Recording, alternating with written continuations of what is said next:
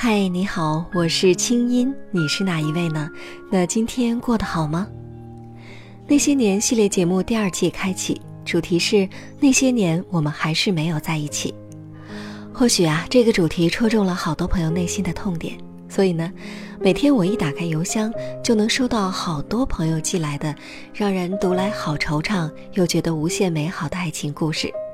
那从今天起啊，我想做一个大胆的决定。就是每集在喜马拉雅我的空间里给我留言的小伙伴们，我会送给你我签名的书。每集呢，我打算送出十本。你的留言越动人，越有自己的道理，你得奖的机会就越高。哼，赶快行动吧！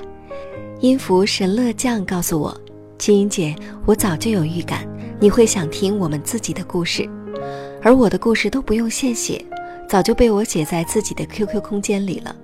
只是我设置成了只有自己能看见，但是我自从写完之后，一次都没敢再看，哪怕一不小心瞄见，还是会心疼。那现在我决定鼓起勇气把这个故事寄给你，也许你读出来之后，我就不会再疼了。嗯，那我就等着你的故事吧。写给我，被我读出来，其实是放下，更是岁月的礼物。这礼物只有给自己。和你心里的那个他。那接下来，我们开始走进今天的故事里。本节目由清音工作室和喜马拉雅 FM 深情奉献。您现在听到的是国内第一档互联网 UGC 模式广播节目《那些年》，我们的故事进入第二季。那些年，我们还是没有在一起。微信公众号搜索“清音”。青草的青没有三点水，音乐的音，你的烦恼和心事都可以告诉清音。我们欢迎你也来花一点时间，也来鼓起勇气写下你曾经心酸、曾经美好、曾经心碎、曾经痛苦遗憾的爱过的故事。没关系，这一切都是让我们更好的学习爱、理解爱、懂得爱。来稿请发送邮件到那些年的全拼清音 .dot.net，或者直接发送你的文字给微信公众号“清音”，我们为你准备了令人兴奋的海外旅游大奖，期待你的参与。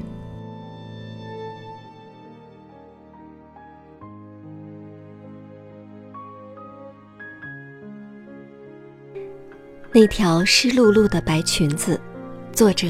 开道荼蘼。特别特别想他的时候，我听五月天。突然好想你，你会在哪里？过得快乐或委屈？初夏到深圳出差，又见到大学时的他。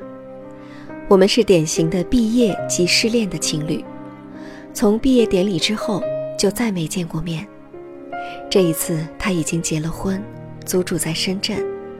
每天过海关去香港上班。那天他买了蛋挞，打车到会展中心看我，还特意买了几份下午茶帮我讨好同事。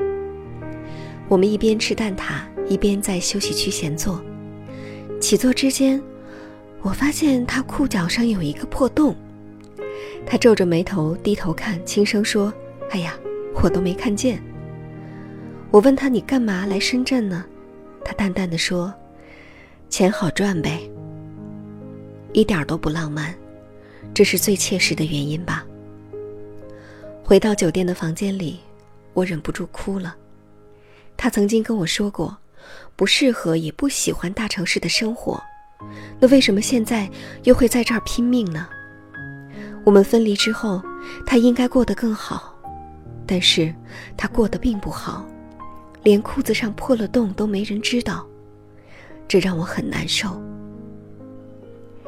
如今世事早已改变，再回想起那时候他对我的涓滴情谊，就如同走在一条空旷的走廊上，寂寥的脚步声只有自己一个听众。笨拙的、不善言辞的怪力少年，对爱情一无所知却充满幻想的懵懂少女，其实，从一开始我们就不般配。他是在南方小村落长大的少数民族男孩，身上散发着我这个城市姑娘几乎从未见过的野性。对我来说，这种野性就是性感。打球的时候露出的小麦色皮肤是性感，高兴的时候把我扛在肩膀上往前跑是性感，就连炫技般徒手劈开一只西瓜，在我看来都很性感。但是成长的环境不同，看世界的方法不同，甚至对爱的理解都不同，这是无法跨越的事实。而比这些事实更残酷的是，在我们相遇之前，他已经有了很恩爱的女朋友。我像是毫无防备，一头栽进一个大坑，无法放任自己拆散别人的感情，但是又做不到控制自己抽身离去，只能自欺欺人的想，暗恋。是不会伤害任何人的吧？其实哪里是暗恋呢？几乎所有人都揣着明白装糊涂。他也很喜欢我，他硬着头皮撑了一段日子，终于给我送来了爱情判决书。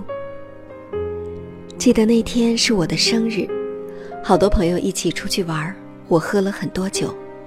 他拨开人群把我背在背上，我伏在他肩头。闻到了他身上男孩特有的香烟混合新鲜汗液的味道。当时正是早春，夜色中的校园里有青草的气息，高大的杨树刚长出嫩绿的新叶。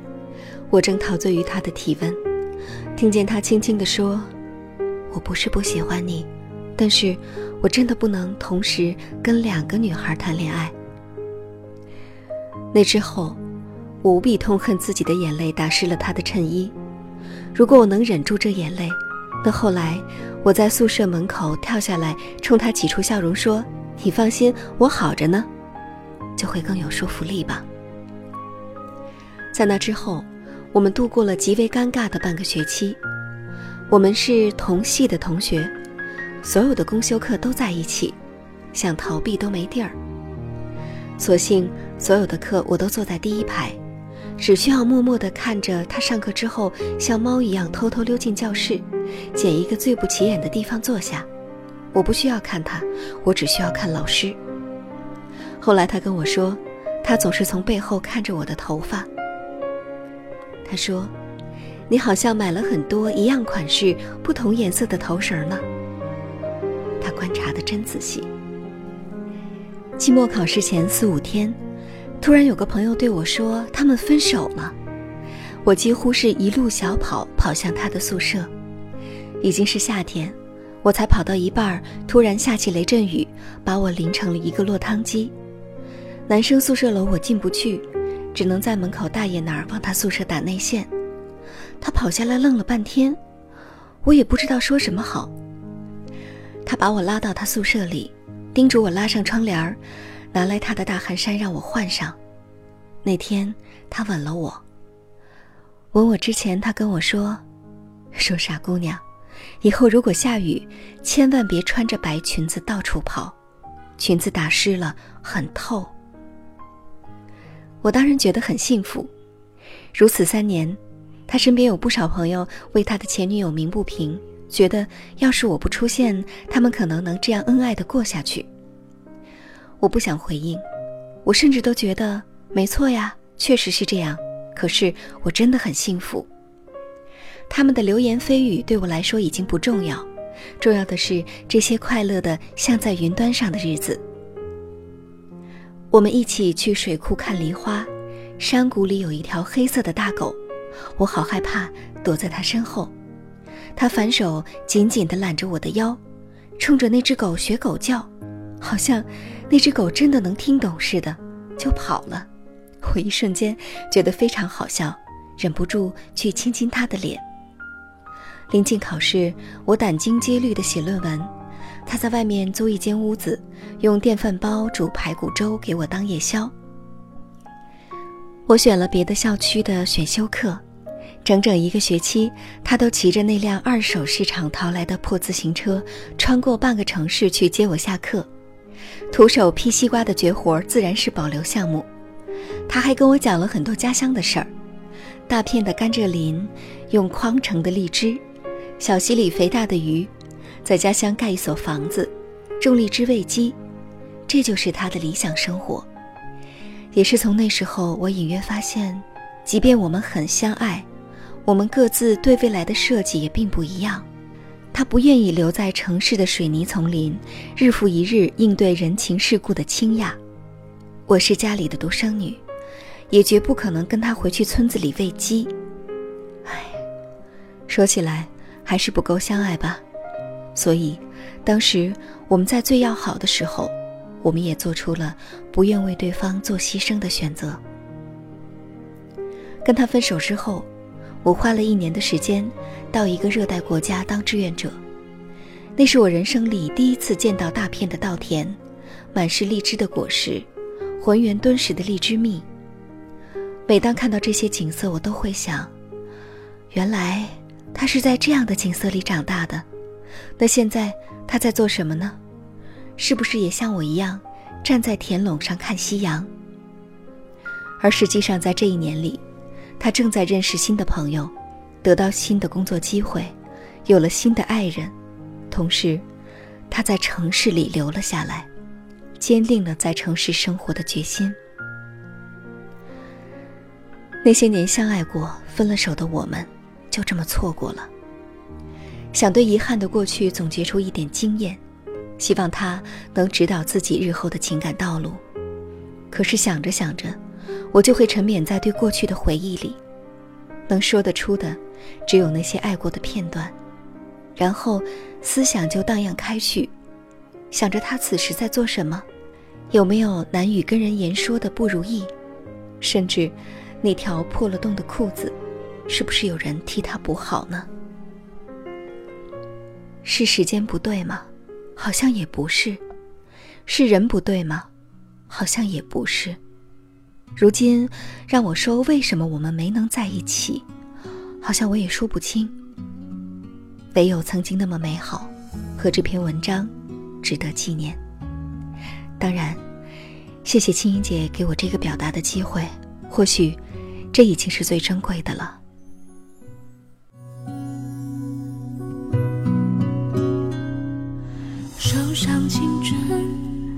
剩多少思念，还有多少煎熬？偶尔紧紧用过的数字，留下了时光的线条。很多时候啊，我们怀念一段感情，或者是怀念那个人，其实是因为我们更怀念着那些年的自己，那个可以为了爱情不顾一切的痴痴傻傻。却纯净的让人心动又心疼的自己，无论如何呀，我觉得这辈子一定要这样爱一次，这才是人生。不过呢，像开道荼蘼这样的爱情滋味，却未必就是爱情。这其中啊，悸动和激情的成分多，分享和责任却比较少。坦白说，假如一段感情只愿意享受酸爽，却不肯承担任何的沉重的部分，也不肯考虑现实和未来。这样的感情并不是爱，那就是一段情，一段情愫吧。不过也挺好的。生命里任何深厚的好东西都并不轻松，所以没关系，做好准备，告别玛丽苏情怀，迎接真正的成熟女人的爱情。祝福你。二零一零年的九月四号，我到大学报道。在那一天，我遇到了一个女孩，她也是我们学校的，我可以说对他一见钟情吧。我本来以为我们两个顺利的认识之后，我可以追到他，但是直到大学毕业的时候，我同宿舍的哥们儿跟她表白了。据我所知，他们两个好像现在还在一起。嗯。我和他在一起经历过最艰难的时刻，不过在一切都好起来的时候，我们就分开了。可能这就是命运吧。那些年我们没有在一起，回想起来，我只希望把这世界上所有的好运、所有的福气都送给他。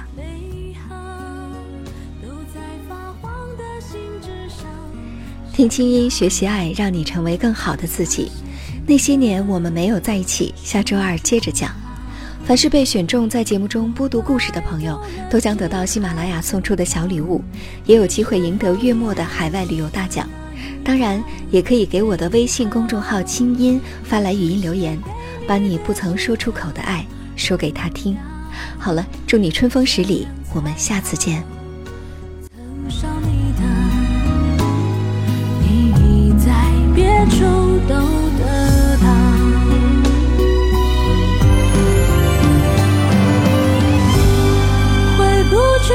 那段相知相许美好，都在发黄的信纸上闪耀，那是青春诗句记号。莫怪读了心还会跳，你是否也